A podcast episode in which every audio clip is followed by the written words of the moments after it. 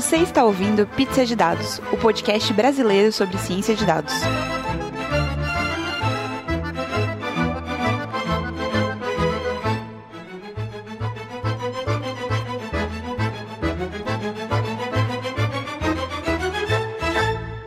Olá, amantes de pizza de todo o Brasil. Estamos aqui para mais um Pizza de Dados. Eu sou a Letícia.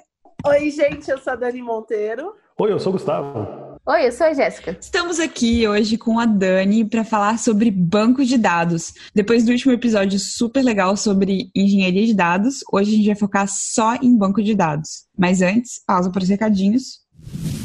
Bom, pessoal, o primeiro recado é que o André Ster escreveu no HackerNoon sobre as principais demandas do mercado de ciências de dados, se você quiser se tornar um cientista de dados mais interessante para as vagas. O texto está em inglês, no Medium, mas é bem legal, vale a pena dar uma conferida. A gente também quer divulgar o projeto Meninas nas Ciências de Dados, da professora Carla Skerri. O projeto está tentando captar recursos para comprar lanches, camisetas e visitas técnicas para 27 alunas do sexto ao nove ano de cinco escolas públicas. Vamos ajudar? O projeto Serenata de Amor, também, um dos nossos queridinhos aqui do Pizza, completou três anos e está com um projeto novo, Embaixadoras. A ideia é espalhar a ideia de dados abertos e comunidade por todo o Brasil. Como embaixadora ou embaixador, você vai ajudar a construir comunidades de colaboração em todo o país. Não precisa ter experiência prévia, é só ter força de vontade. A gente vai deixar o site lá na nossa página, só entrar e conferir. Por fim, a Natália Mazotti, da Escola de Dados, traduziu para português o texto da Andrea Jones Roy, professora da Ciência de Dados da NYU, da Universidade de Nova York, sobre ceticismo em relação aos dados. O título em português é Sou uma cientista de dados cética quanto aos dados. O texto é bem legal, fala sobre os tipos de erro que os dados podem conter e como nós, cientistas de dados, não podemos nos esquecer desses erros, mas ao mesmo tempo a gente também não pode deixar de confiar nos dados para embasar as nossas decisões. Muito legal. E se você quiser ficar por dentro de tudo o que acontece do Pizza, entra lá no nosso canal de Telegram, que a gente não faz spam, mas sempre tem notícia quentinha. Também, como sempre, agradecer o Data Bootcamp por todo o apoio e lembrando você que quer aprender mais sobre ciência de dados com professores de altíssima qualidade, faz um curso no Data Bootcamp que você vai ver a diferença. E lembrando que cada vez que você faz um curso com Data Bootcamp, você também ajuda o Pizza de Dados a ir mais longe. Bom, gente, a gente tá aqui com a Dani Monteiro, que tem um monte de história para contar pra gente, um monte de certificação e não sei o quê. Dani, fala pra gente um pouquinho sobre você, o que você faz, quem você é e sua pizza favorita. Cara, minha pizza favorita eu gosto de todas, cara. Eu tenho problemas assim, porque eu sou uma pessoa que curte comida. Eu detesto academia, mas eu curto comida. Mas acho que é que eu... Dani, não pode ser isentona assim, não. Não tem essa gosta de todas, não. Qual que é a favorita? A portuguesa, eu acho que é a, a top. Mas não desprezo nenhuma das outras. Muito bem. Acho que portuguesa já saiu aqui no episódio. Nossa, não lembro. Não lembro, mas eu é uma, uma boa. Eu sou contra portuguesa, eu sou contra portuguesa. Não vou mentir pra você não, Dani. Como assim, Gustavo? Sério? É, velho, sei lá, não combina comigo não. a pizza que mais agrada a galera? Não, eu, sou, eu sou mais produto nacional, então. Ah, Ai, amado.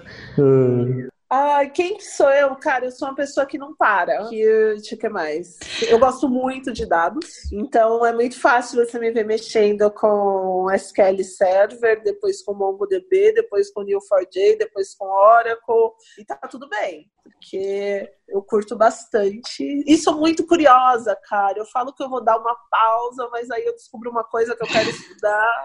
E aí. me identifico. Fica, sabe assim, tipo, quando eu terminei o mestrado, eu jurei que eu ia começar a ler Júlia, sabe aqueles romances de banca de jornal? Sim. Então, eu queria ler esse tipo de coisa. Nossa, não passou um mês, eu já estava estudando de novo.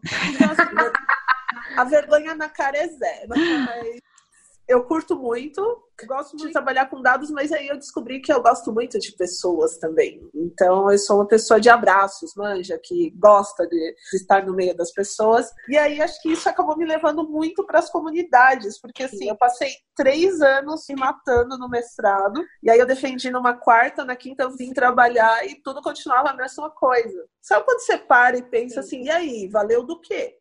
Três anos não serviram para nada, né? Se eu ainda tivesse tido um super aumento, mas nem isso. E aí eu resolvi que eu queria dar aula. Eu falei, ah, eu acho que se eu der aula eu vou gostar. E aí, logo em seguida, eu me inscrevi para ser voluntária no Minas Programa.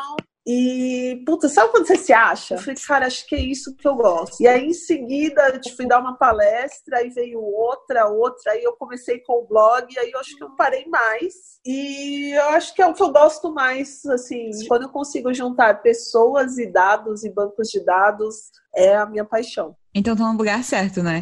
Cara, total. O problema aqui é que, assim, esse episódio é capaz de durar 10 horas e vocês vão ter que me mandar parar de falar, entendeu? Não tem problema, podem mandar, tá? Pode Show, é deixar. assim que a gente gosta. É assim que É a gente assim- gosta. É, assim que a gente gosta. Mas, Dani, fala um pouquinho também do seu blog, o que, que você escreve nele normalmente, como é que é o endereço dele, faz aí o, o jabá. Ah, o meu blog é db4beginners, db4beginners.com. É, o blog nasceu porque, cara, eu comecei a ver que a galera que está começando a desenvolver tem uma baita dificuldade com banco de dados. E eu acho que muitas vezes, quando quem sai da faculdade aprende banco de dados da pior maneira, é sempre na dor. E aí eu falei, eu acho que eu consigo explicar de uma forma mais simples. Se eu tiver uma sequência, então um tópico por semana, quer dizer, agora é tipo tópico a cada 15 dias, mas e se eu conseguir explicar, dar um exemplo de forma mais simples?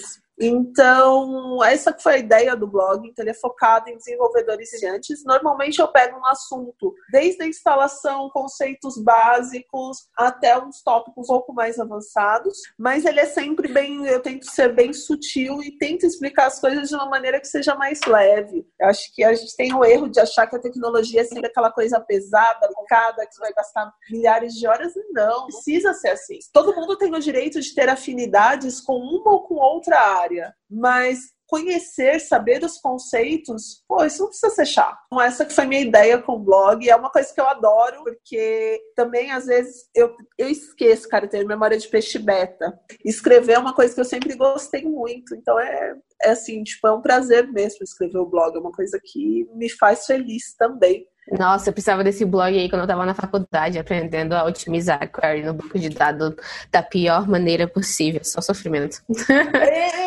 Então, a maioria da galera é no sofrimento. E é tão divertido.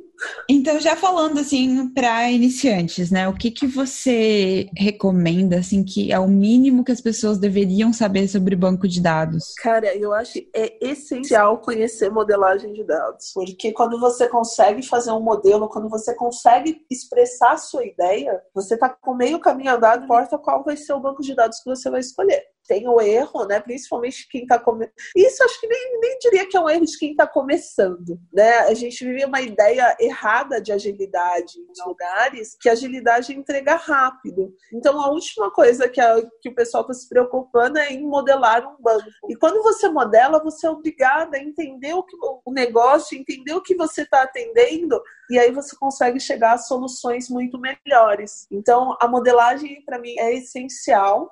E a maioria dos projetos que eu atendo, os projetos que eu vejo que falham, eles falham porque eles não foram modelados. Então, essencial. E é super divertido, gente. Modelagem não precisa ser aquela coisa chata de fazer diagramas UML ou fazer um diagrama entidade relacionamento, seguindo todas as formalidades, convenções e afins. A gente pode pegar um papel e desenhar os quadradinhos, mas eu preciso sentar e entender o meu dado, né? Entender como aquela informação se relaciona, como que aquela informação está inserida no contexto de negócio. E para isso, eu particularmente abro mão dos padrões muitas vezes. Primeiro eu entendo, depois, se for necessário, eu passo para um diagrama formal mas quando eu vou para o diagrama formal, eu já entendi aquilo que eu tenho que fazer.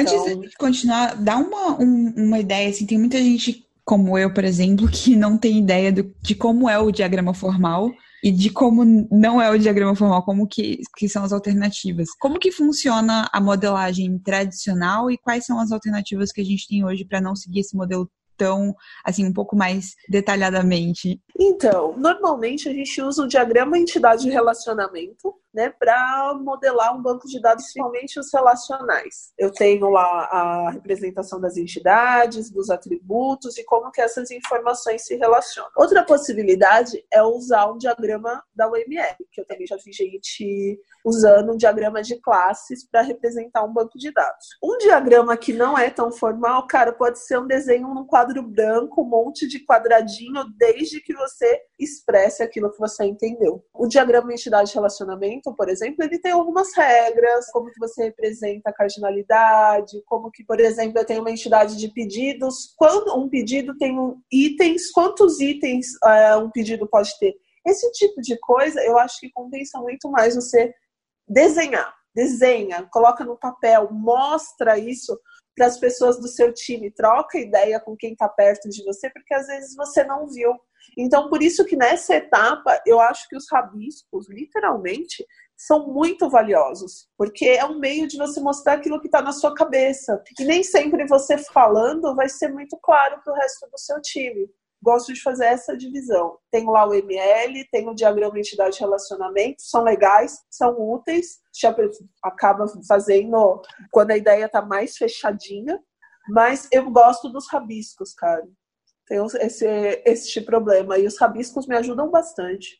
Nossa, eu lembro quando eu estava estudando na faculdade, que uma das coisas que eu mais fazia, assim, meu professor gostava de pedir pra gente modelar muitas coisas e fazer diagrama de entidade, relacionamento e tudo mais. Porque fazia parte do processo de aprender e tudo mais. Mas eu gostava de desenhar, tipo, quase como se fosse um fluxograma de como as coisas se relacionavam, porque me ajudava a entender muito mais o problema que eu tinha que modelar no banco uh, do que desenhar logo de cara o, o padrão, né, de entidade de relacionamento. E, e, assim, né, essa coisa do desenhar é, tipo, fundamental pra você entender o dado em qualquer situação. Principalmente quando você, tipo, tá começando com uma base nova, né? Exatamente. É a chance de dar errado sem você desenhar, sem você estressar, a ideia é muito grande. Então, eu particularmente, eu gosto bastante de rabiscos no geral. Acho que uma das coisas que eu mais fiz desde que eu comecei nessa nova empresa que eu tô, pegar coisas complexas que não estão desenhadas, não tem um fluxograma bonito bonitinho, assim, do que, que tá acontecendo e fazer fluxogramas de coisas que já existem, né? Mas para eu entender. Então, acho que isso é válido até depois que o negócio já tá feito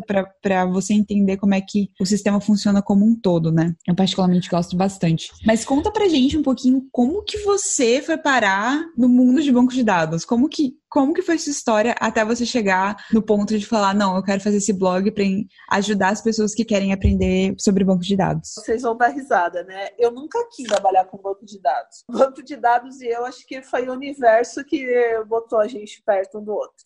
Eu queria fazer fisioterapia na faculdade. Meu Deus! Aí... então, o que queria fazer medicina? Putz, Deus teve piedade dos pacientes, porque, cara, eu não queria me matar. É sério, mas aí, tipo, eu não tinha grana. Quando eu passei no vestibular, a minha mãe falou assim: então, eu não tenho dinheiro para você ir e nem para você ficar lá. Aí eu falei assim: ah, não tá, né? Vou ficar, vou fazer mais um ano de cursinho e ano que vem eu vou. Mas aí eu já tava naquelas, vou prestar medicina e tal. E aí ligaram na minha casa e falaram assim: então, você passou no vestibular, você não vai fazer a matrícula? Eu falei: ah, quer saber? Eu nunca ouvi falar que ligassem da FATEC para as pessoas para elas irem fazer matrícula. Já que me ligaram, vou lá. E, cara, assim, no segundo semestre, no primeiro semestre foi de boa. No segundo semestre, eu arrumei um estágio, aí eu já ganhava mais que minha mãe. Então, não tinha mais para onde correr, né? Que aí eu ajudava em casa tal. Só que todo mundo se ferrava com algumas matérias e eu entendi assim, tipo, aquilo fazia tanto sentido na minha cabeça que eu falava, não, acho que eu escolhi o lugar certo sem querer.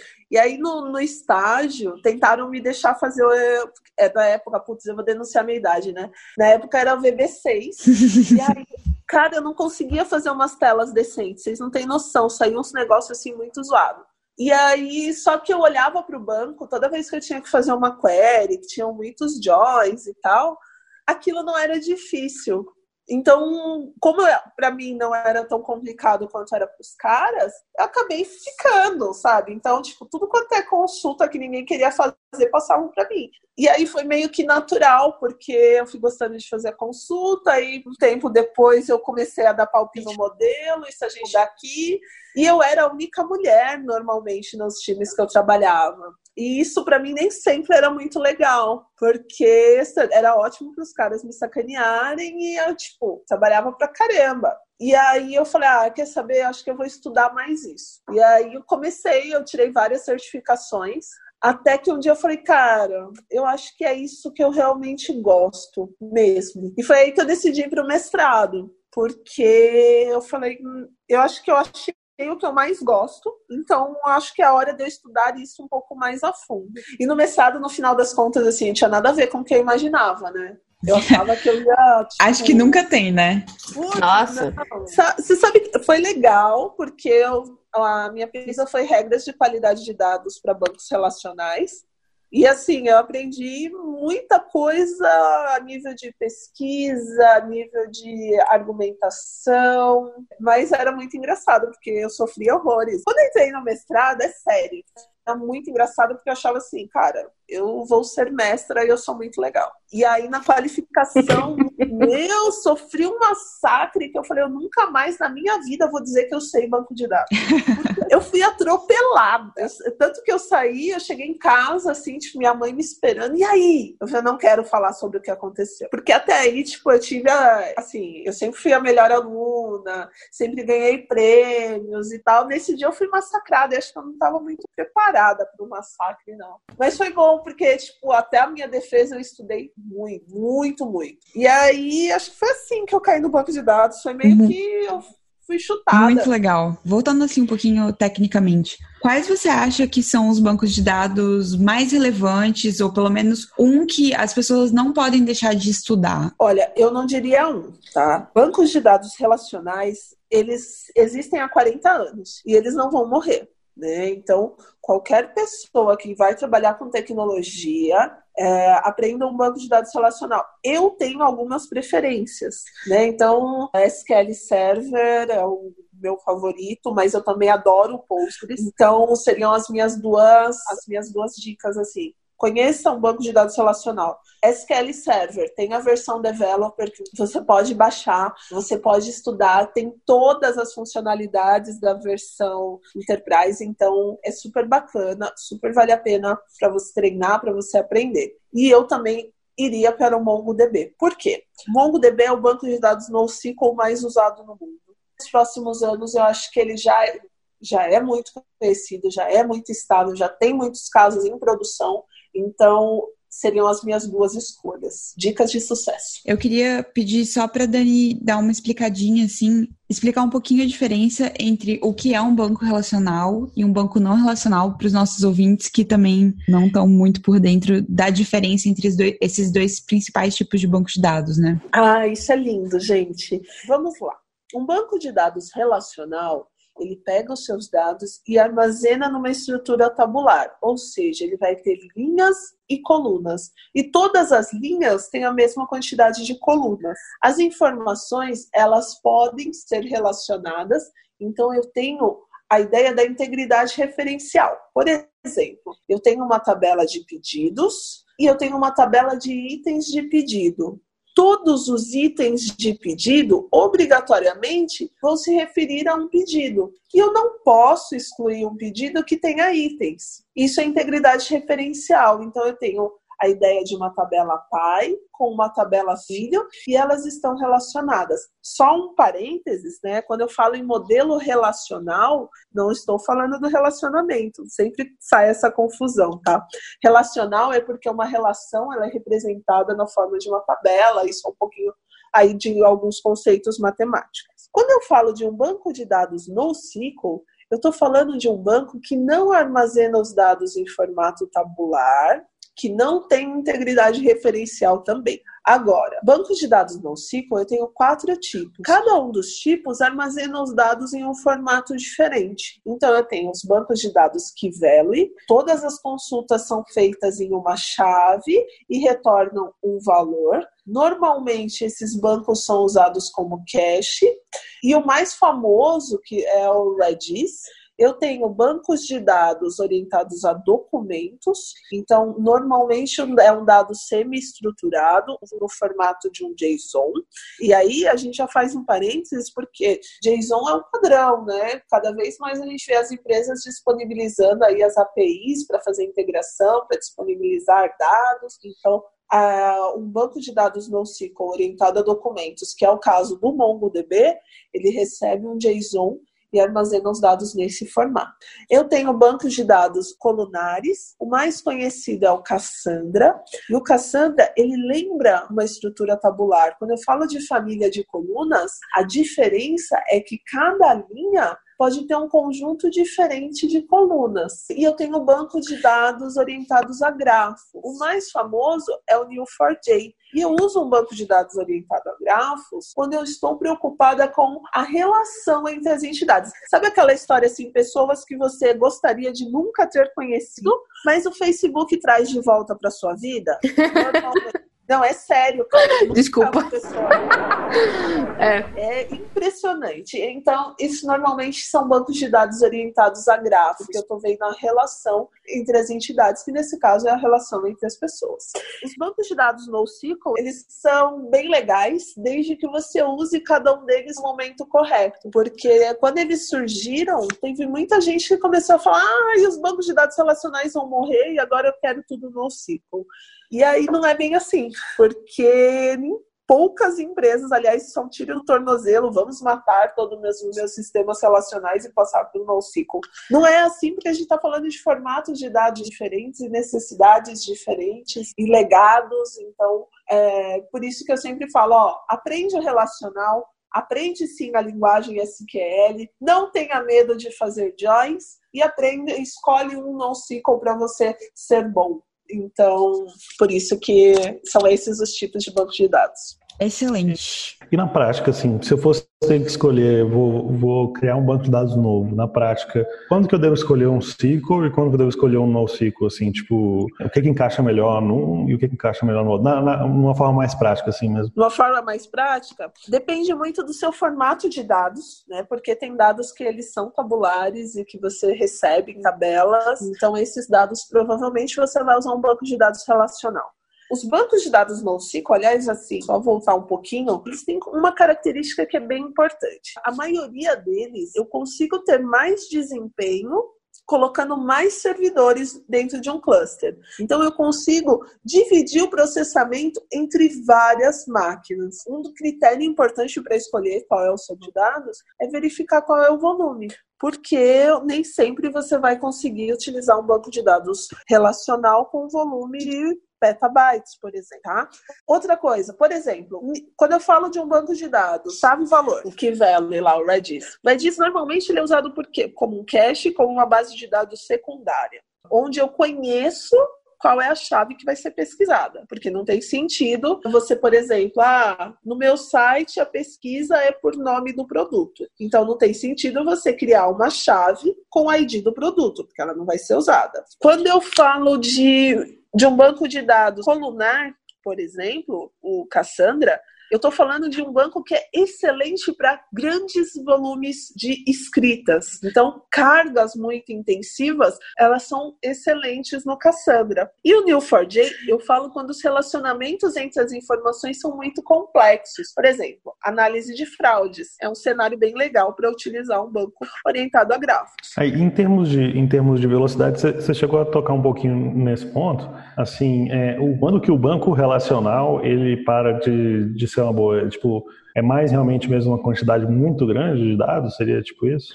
Olha, um cenário aqui onde eu gosto bastante de passar para um banco de dados NoSQL é quando eu tenho um volume muito grande de dados e eu vou, eu não quero manipular esses dados para passar para minha aplicação. Então, se eu quero salvar esses dados no formato que eles estão no banco, ou pelo menos mais próximo né, do, do formato da minha aplicação, quer dizer, eu prefiro usar um banco de dados NoSQL. Por quê? Porque a modelagem, principalmente quando eu falo de MongoDB, a modelagem ela tende a se aproximar muito da modelagem da aplicação. Eu não sei te dizer assim o limite. Ah, a partir de tipo 10 terabytes você usa um banco de dados NoSQL, porque isso depende muito da máquina, depende muito da quantidade de cores do banco de dados relacional. Então, tem alguns fatores que influenciam muito nessa escolha.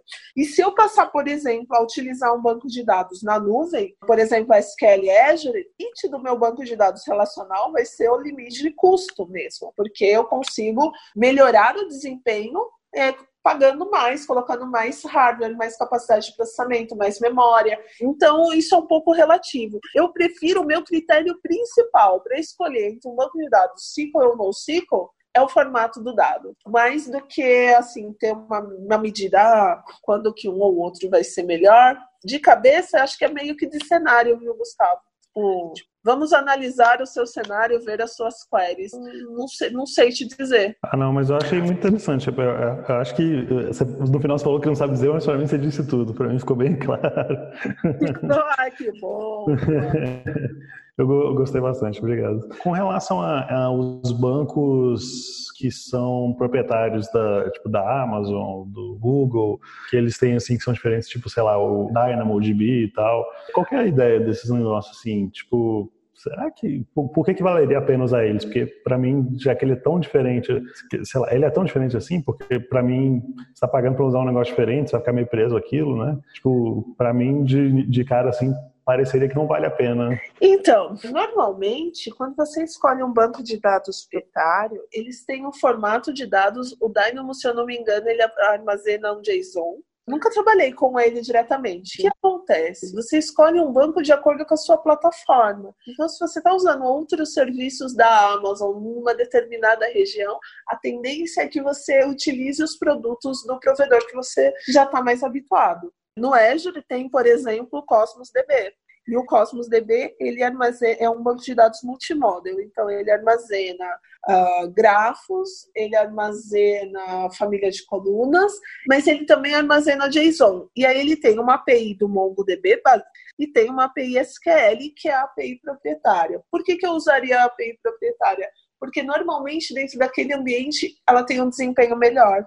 Normalmente ela tem funcionalidades já relacionadas com outros produtos daquele provedor. Então, esse é um, do, um dos critérios para você escolher um, um produto é, de um determinado provedor dentro do, que nem o, o Big Table do, lá na Google, tem uma série de produtos, cada um com a sua finalidade. Então, o que também pode acontecer é que você está procurando um produto com uma finalidade específica que seja capaz de lidar com grande volume ou que tenha uma latência muito baixa ou que manipule dados em um outro formato. Então, estes serviços, normalmente, eles atendem a requisitos bem específicos e além de estar na nuvem, a facilidade de escalar, né, diminuir a latência de rede. Normalmente são esses os critérios para escolher um serviço de dados proprietário. Nossa, matou a dúvida na hora, para mim ficou super claro. Até uma vez eu, eu, eu fui num, num meetup aqui em Belo Horizonte, né, e uma empresa estava apresentando né, a, arquitetura deles, e se eu não me engano, assim, é, ou era muito próximo disso, era exatamente isso, de, de que eles tipo, tinham parte da arquitetura na, no Google, meio que só para usar o, o, Big Table, né? Porque, sei lá, acho que era porque acho que fica super rápido, não sei, eu ouvindo, eu ouvi o pessoal falando alguma coisa de, sei lá, talvez ser mais rápido, não sei, eu não conheço muito, né? E até que depois eles até botavam o resto dentro da Amazon, sabe? Aí, tipo assim, porque eles queriam porque queriam usar o Big Table e tal. Então, tem vários serviços bacanas, assim, cada uma das nuvens eu vejo serviços assim fenomenais. Eu adoro a plataforma de dados do Google, eu acho excelente. No Azure eu gosto de todos os serviços, mas assim, eu falo que meu coração bate forte com o Cosmos DB tão forte quanto bate. Putz, é, é, é, um caso de amor, gente, é sério. Na Amazon, eu acho a Aurora fenomenal, acho muito legal de trabalhar. Na hora com o ATP também eu acho fantástico, tenho. Uh, gosto bastante. Então, assim, tipo, também o cachorro vira-lata, né, cara? Eu gosto de todos. Peraí, deixa eu fazer uma pergunta relacionada à pizza para vocês. Claro, fica à vontade. Alguém já disse que gosta de pizza de alite? Porque eu lembrei de uma que eu não gosto. é, eu acho que foi logo eu que falei isso. Mas teve um convidado é? também que veio e falou: é, não, eu não tô sozinho nessa. Eu não tô sozinho nessa. Gustavo Meu fala Deus. que gosta de pizza de alite. Eu achei que ninguém no mundo gostasse de pizza de alite, que aquilo era uma provocação só, mas tudo não, bem. Se ninguém, se ninguém gostasse, não, não faziam, né? Agora, uma coisa que eu não entendo é, é pizza com abacaxi, né? Mas beleza, todo mundo tem sua limitação, né? Lá vai Gustavo julgar pizza alheia. Gosta de alite e fica jogando a pizza dos outros. É, Gustavo, você não pode julgar a verdade. Não. Mas, Dani, uma dúvida que eu tava conversando essa semana com um colega meu no trabalho, quando que vale a pena você se preocupar em fazer uma instância do banco de dados, você se preocupar com backup, etc. E quando que vale a pena simplesmente contratar um serviço? Porque, às vezes, para determinados casos, o serviço pode resolver, mas para casos muito grandes pode ficar muito caro, ou você tá colocando todo o seu sistema nas mãos de um sistema terceiro. Qual que é a sua opinião aí nesse, nesse dilema? Então, tem casos e casos. Porque olha só, tem, tem situações de negócio onde você não pode colocar os seus dados na nuvem. Então, a empresa é obrigada a ter um data center, a ter, a ter os dados é, em um servidor. Então, é, eu não sei, é, o mercado financeiro, eu sei que tem essa, essa condição. E eu não sei se dados de saúde também, mas assim, existem situações onde é necessário ter um data center, ter os dados dentro do Brasil. Esse é um caso que não cabe à nuvem. Outra coisa, tem empresas que já investiram, que já têm data centers, e então por que desprezar tudo que está sendo usado e passar para nuvem? Então, esse caso também eu não vejo vantagens. Mas tem situações onde o seu sistema sei lá, uma contabilidade que só que tem um volume maior em determinados períodos do ano. Será que faz sentido ela investir num hardware que esteja apto a atendê-la quando o volume é muito grande? Porque normalmente o volume dela é baixo. Então, quando tem essas sazonalidades de acesso ou de necessidades das aplicações, a nuvem é um negócio excelente. Outra coisa, eu vejo também um problema de cultura. Por quê? A maior parte das empresas está muito acostumada com o CAPEX. Então, ela faz um orçamento de quanto ela vai precisar, paga pelo hardware, paga pela lista do software, faz a instalação e está tudo bem. E aí vai sendo utilizado aquele banco de dados, está todo mundo muito acostumado. Eu fico furiosa, mas aí você começa a ver log dentro do banco de dados, bancos de dados importantes para o negócio, dentro da mesma instância tem um log, começa a virar uma salada. Mas por quê? Porque o banco de dados está lá, então vamos utilizá-lo. E quando a gente começa a falar em OPEX, né, que é o quê? Utilizar, fazer pagamentos mensais, então eu contrato um serviço e eu pago pelo quanto eu utilizei no serviço, é, eu vejo uma certa resistência na justificativa. Por quê? Porque ah, agora o piso está sempre justificando. Ah, então por que, que você está usando, pagando X reais esse mês? É muito cultural também essa diferença, né? De a gente está tão acostumado a jogar tudo no banco de dados que aí você vai falar assim: ah, mas aí eu coloquei na ponta do lápis, o gasto com a nuvem vai ser muito, muito maior ou muito parecido, ou eu não vou ter vantagem de pagar um serviço. Mas dificilmente as empresas param para ver qual serviço é mais adequado. Não é tudo que você vai jogar dentro do banco de dados. Será que não tem uma camada mais barata? Então, precisa ter essa mudar um pouquinho o pensamento, rever a arquitetura, rever quais são os recursos que são necessários. Muitas vezes não é só o banco de dados. Então, você tem uma série de outras coisas que precisam ser revistas e quando você passa por cima de, desses requisitos, acaba ficando mais difícil de convencer de, de, justificar. Não, agora você vai pagar mensalmente é, aquilo que você pagava no, muito próximo daquilo que você pagava no começo do ano. A nuvem normalmente ela economiza bastante, desde que tenha essa revisão na arquitetura, desde que sejam escolhidos os serviços certos. Eu lembro que quando começou, né, dentre os times de DBA, tem os DBAs que são muito mais focados na infra. Então, tem a galera que vai cuidar do servidor, que vai fazer as primeiras configurações, e tem a galera que vai instalar, que vai fazer a configuração. Então, eu via muitas, muitos desses DBAs reclamarem. E hoje em dia eu vejo que a maioria desse, desses caras, né, que foram reaproveitados ou que foram contratados por outras empresas, eles são os caras que conhecem as configurações. Então, normalmente eles fazem escolhas muito boas, né, de acordo com a necessidade da empresa, para contratar o serviço conforme o esperado pelo negócio e não aquilo que a gente está acostumado. A gente acaba precisando sair um pouco da zona de conforto e analisar mesmo para ver o que, que vale e o que não vale. Bom, é uma pergunta que a gente tem aqui. Você precisa otimizar queries com frequência? Assim, quais são suas dicas para escrever queries otimizadas, né? Pensando aí num talvez num banco de dados relacional, que seria um caso um caso de uso mais comum, né? Uh, sim, normalmente eu preciso avaliar bastante as queries, porque conforme o tempo vai passando, uh, o desempenho vai mudando. Às vezes as consultas mudam, as necessidades da aplicação mudam, então você acaba precisando verificar, tem que ter rotinas de manutenção. Então é mais ou menos assim.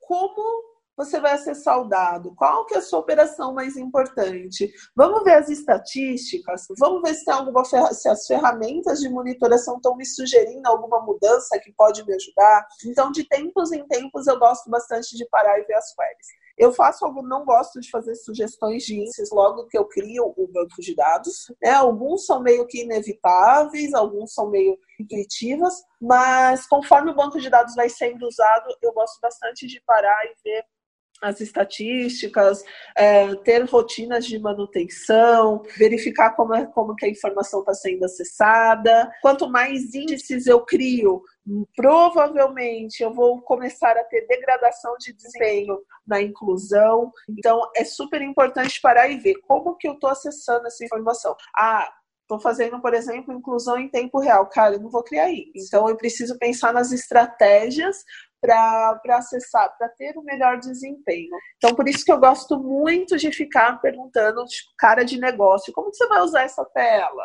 Quando eu faço o um modelo, normalmente eu já quero ter uma ideia de como que aquilo vai ser usado, porque depois fica muito mais fácil eu entender e ver as, as otimizações que eu preciso fazer. Outra dica que eu dou é não despreze as ferramentas. De vez em quando, por isso que às vezes me chamam de DBA Nutella, porque eu acho que as é sério, cara. As ferramentas gráficas, elas me ajudam a ser mais produtiva. Então, se eu tenho uma ferramenta gráfica para eu ver o plano de execução da minha query, Cara, se você não tem prática, usa a ferramenta gráfica, vê onde está tendo gargalo, vê se você não consegue mudar aquele pedaço da query. Porque quando eu começo a ver a query em pedaços, quando eu começo a ver como que essa query está sendo executada, fica mais simples de eu procurar soluções, porque eu consigo ver qual etapa está demorando mais, consigo ver quanto tempo demorou, qual recurso está sendo consumido. Então, não despreze as ferramentas. Eu acho um absurdo a gente ficar fazendo essa coisa de tem que ser Nutella ou tem que ser raiz ou whatever. A gente tem que fazer as coisas da forma que é mais fácil pra gente. A gente teve um episódio aqui sobre aprender a aprender e cada um tem um jeito, né, de aprender, cada um tem um jeito de ver as coisas de uma maneira mais fácil. Então, vamos parar de, de ficar se julgando. A gente pode. Eu deixo eventualmente o Gustavo julgar pizza, mas, mas é só também. A gente não julga mais nada aqui. Então. Se você tem ferramentas que facilitam o seu trabalho, que te ajudam a fazer as coisas, se você não gosta disso e quer fazer de outras formas, beleza, bom para você, mas, né? Vamos parar de julgar os amiguinhos. Eu juro que eu vou tentar. Tem gente que tem uma baita facilidade, mas assim, quem tá começando, no momento de pressão, nada como uma ferramenta que te ajude a visualizar da melhor forma possível. Uma coisa que eu gostei bastante do Neo4j, eu brinquei um pouquinho com ele, foi a questão de você poder justamente visualizar os grafos, né? O banco de grafos, para quem não conhece, é como se fosse um monte de bolinhas conectadas uma nas outras. Cada bolinha é alguma coisa que você está armazenando, né? E as, as coisas. As, nossa senhora, tá, tá difícil, peraí. Caraca, é muito difícil explicar uma coisa gráfica. Um banco de gráficos entender, tem umas bolinhas e tem umas setinhas que conectam uma nas outras, que são os relacionamentos. E aí o Neo4j você conseguia ver as bolinhas, os relacionamentos, você conseguia dar um zoom numa bolinha que estava mais cheia de relacionamento, um zoom out para poder ver o que estava acontecendo como um todo. Eu particularmente achei é, essa parte do, do banco de grafos bem do Neo4j especificamente, né? Muito legal, muito visual, porque o SQL é aquelas tabelas, né? Um monte de, de tabelas. Mas o banco de grafos não, era mó bonitinho e tal. Eu sei que é muito difícil tentar explicar um banco de grafos online, falando só, mas eu juro que é legal. É uma das coisas que eu mais gosto do Neo4j, a visualização do, do grafo, a visualização dele ajuda muito. Então, é uma das coisas que ele é fenomenal além dele ser muito rápido, o Neo4j especificamente, ele é bem rápido nas consultas. Eu gosto muito, né? A visualização realmente impressiona. Ah, outra coisa. Quando eu falo de queries, de otimização de queries, no MongoDB, é, ele tem agora uma ferramenta chamada MongoDB Compass. E o MongoDB Compass ele ajuda muito, porque quando eu falo de um banco de dados NoSQL, eu não tenho um esquema fixo. Ou seja, eu posso ter um documento JSON que tenha um atributo chamado nome do cliente, e dentro da mesma coleção eu posso ter um outro documento JSON que não tem o nome do cliente, tá tudo bem. O problema é que às vezes eu vou fazer consultas e a quantidade de, de documentos, por exemplo, começa a não bater. E o MongoDB, ele tem uma, uma das, das possibilidades do MongoDB Compass é você analisar o esquema. Então você vê, ah, eu tenho 10 mil documentos que tem o nome do cliente, e tenho 30 mil documentos que não tem o nome do cliente. Ele tem uma outra tab também, ele permite ver o plano de execução das queries. Isso ajuda pra caramba.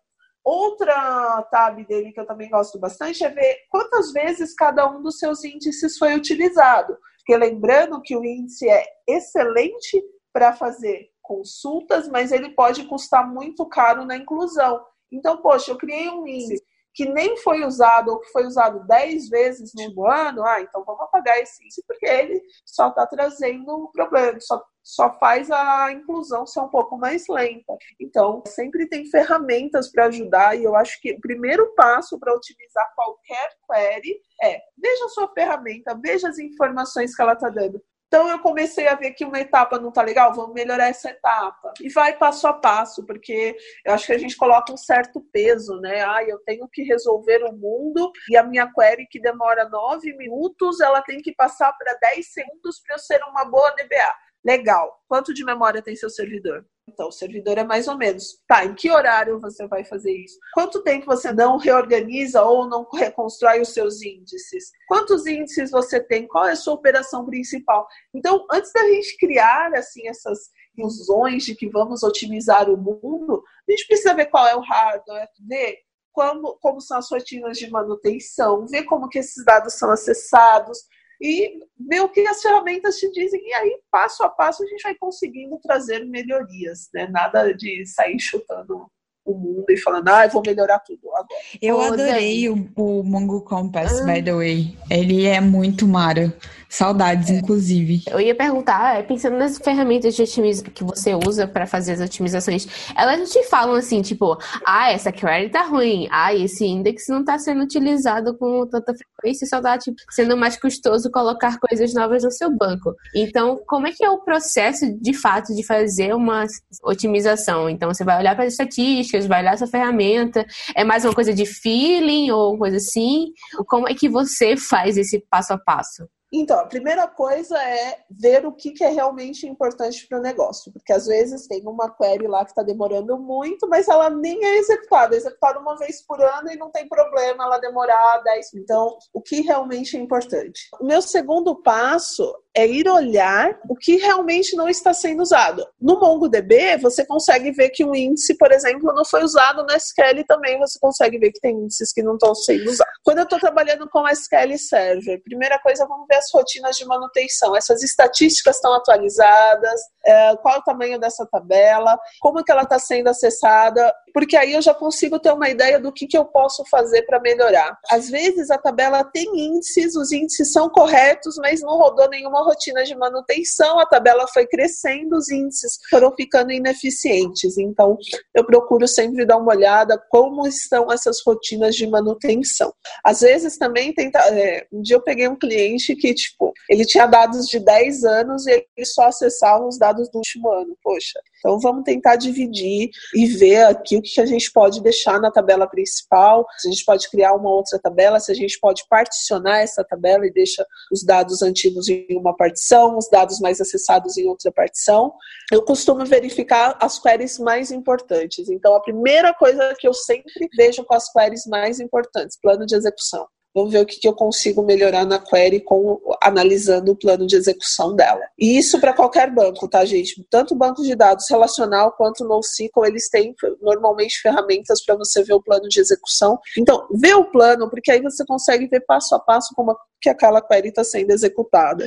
Com o plano de execução, eu já tenho alguns insumos para pensar, opa, é, será que esse operador é o melhor neste cenário? E, gente, eu nunca lembro quais são os melhores. Então, documentação é sempre minha aliada. Poxa, tem um pedacinho ali que eu não sei melhorar, então vamos dar uma olhadinha na documentação, ver o que, que me diz, ver se tem alguma outra coisa que eu uso muito no, no SQL Server, tem as DMVs, então eu tenho algumas que eu guardo na, no papel, mentira, eu guardo sempre no script, tá? Eu ia falar que eu guardo no papel, mas é mentira. Eu tenho alguns scripts também que me ajudam a analisar o banco de dados. Então, tem, assim, são sempre esses passos essenciais, assim. O que é mais importante? Qual é o plano de execução das queries mais importantes, como, são as como estão as rotinas de manutenção, e aí eu começo a refazer a query, posso indicar índices ou posso pedir para excluir índices de acordo com a operação principal, e aí eu volto. Qual é o plano de execução? Consegui melhorar? Vamos ver se eu tenho alguma ferramenta que me mostre o que eu posso melhorar. Quais são as configurações do banco que eu consigo ajustar para ter o melhor desempenho? E aí, às vezes, acontece de você fazer tudo isso e não conseguir melhorar. Ou porque o seu servidor não é adequado, ou porque a camada de serviço que você contratou na nuvem não é adequada para aquela demanda. E aí é o momento de você chegar. Essa, esse momento é triste, hein, gente? Quando você chega e fala assim: olha, eu tentei tudo, então precisamos de mais memória, ou precisamos de mais cores, ou precisamos de um outro serviço. Acho que é isso que eu lembro agora, assim, tipo. Excelente, Dani. Ah, dica, gente, uma coisa importantíssima. Cada um tem o seu meio de analisar as queries. Quando você achar o seu, comece a anotar. Eu tenho uma série de scripts, e é legal porque assim, os meus scripts foram crescendo com os scripts também que eu fui achando na internet. Tem scripts de amigos meus, alguns, né, alguns amigos assim, que aliás querem aprender sobre Turing, eu já indico logo de cara o blog do Fabrício Lima, o blog do Dirceu Rezende, o, o blog do Fabiano Amorim, são fantásticos e eles têm disponibilizam no blog vários scripts, várias várias dicas de, de tanning. Então, é, são três fofos e são Muito três legal. feras maravilhosos. Façam seus scripts. A dica é: esse script foi bom para mim. Comentário: usei esse script para analisar índices e salva essa query. Sempre tenha os seus scripts do coração, guarda e aí compartilha, coloca no GitHub. Você vai descobrir que tem várias pessoas que vão te ajudar, vai ter várias pessoas que vão dar palpite nos seus scripts scripts, aliás, eu preciso colocar os meus no GitHub. E é super legal isso. Essa é uma das coisas que, eu, que trabalhar com banco relacional tem de, de facilidade, porque tem muita gente boa divulgando muito script, muitas dicas bacanas. No caso, por exemplo, do MongoDB, cara, tem muita coisa no site da MongoDB, tem vários vídeos é, no MongoDB World. Esse ano eu assisti duas palestras falando sobre Turing, falando sobre esquema design, foi um assunto bem forte, mas também tem muitas dicas no site da MongoDB, tem até um curso falando só sobre performance, então tem muito material. Tem a Mongo University, eu fiz uns cursos com eles, é bem legal. Gente, o episódio está muito bom, mas infelizmente está chegando ao fim. Ah, ah. Dani, muito obrigada por ter vindo conversar com a gente sobre banco de dados. É um assunto super em alta, né? E tá bem coerente com o último episódio que a gente fez, que é sobre engenharia de dados. Muito obrigada por ter vindo compartilhar com a gente. Lembrando para o pessoal que está ouvindo, se você quiser saber de todos os links e dicas que a Dani deu, vai lá para o nosso site que vai estar tá tudo lá e você pode estudar um monte e ver tudo isso que foi dito nesse episódio. Ai, gente, agora eu tô apegada a vocês, eu não quero ir embora. Ai, faz parte. Mas aí, se a gente fizer um episódio muito grande, ninguém vai ouvir a gente. É verdade, né? Não, chega. Eu, fa... eu falei que eu falo pra caramba, né? Então, gente, o tempo passou assim que eu nem vi. Foi excelente. Obrigada. Eu tô super orgulhosa, eu vou ficar super convencida porque eu estou no Pizza de Dados. Ai, o mundo me aguenta. Mas, gente, adorei. Obrigada. Vocês são lindos, assim, super escuto vocês e assim, é de verdade, tô muito feliz de estar participando. O prazer foi nosso. Então é isso, pessoal. Agradece, Espero que vocês tenham gostado desse pizza de dados sobre banco de dados. Então, é um pizza de banco de dados. E é isso aí. Um beijo. Uh, tchau. Beijo, gente. Até a próxima. Você acabou de ouvir mais um Pizza de Dados. Você pode encontrar mais episódios no iTunes ou em seu agregador favorito. E nos seguir no Twitter em arroba pizza de dados para mais novidades quentinhas. Tchau!